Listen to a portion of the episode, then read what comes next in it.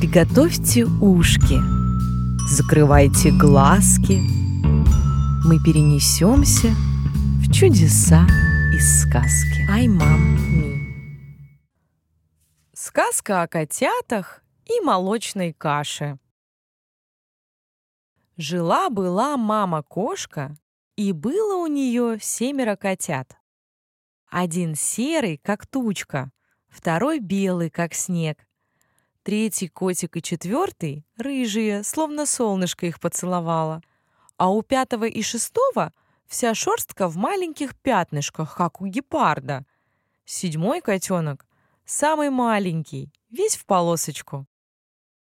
Все котята у мамы-кошки разные, зато все они до единого любят молочную сладкую кашку. Каждый вечер у них начинается одинаково. Подойдет к маме кошки черненький котик и начнет жалобно мяукать. «Мяу-мяу, мама! Кашки хочу молочной!» А за ним подошел серенький котик. «Мам, мам, есть хочу сладкой каши!» И другие в один голос. «Мама, мама, сделай нам кашку, да послаще, повкуснее!» А мама им говорит, «Хорошо, котятки, я наварю вам каши сладкой. Да только у меня нет молока. Вы сходите к коровке, попросите у нее чашечку молочка. Тогда я приготовлю вам много каши». Согласились пушистые зверьки и отправились к корове Нюше, что у бабушки во дворе пасется. Шли к ней долго, скакали по травке, перепрыгивали лужи, большие камешки и, наконец, пришли. «Здравствуй, Нюша! Нас мама отправила к тебе за молочком, чтобы сварить кашу. Угости нас, пожалуйста. Мы проголодались!» Хором замяукали котята. Растрогалась коровка и налила целое ведерко свежего молочка — Взяли его с собой котята и поспешили домой к маме. «Вот, мамочка, мы принесли молочко. Теперь ты сваришь нам кашу?» — спросили пушистики. «Конечно, милые, я вам кашку приготовлю.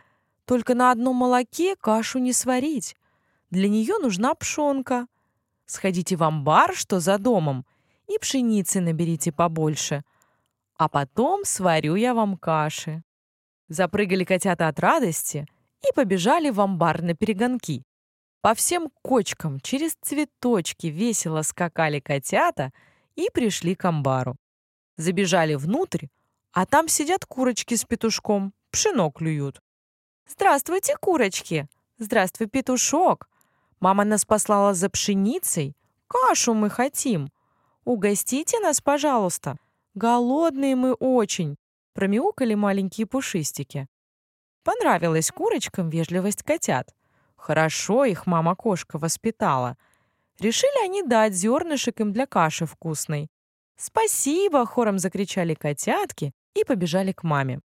Пришли они домой, а мама им говорит. «Какие вы у меня молодцы! И зернышек принесли, и молочка набрали.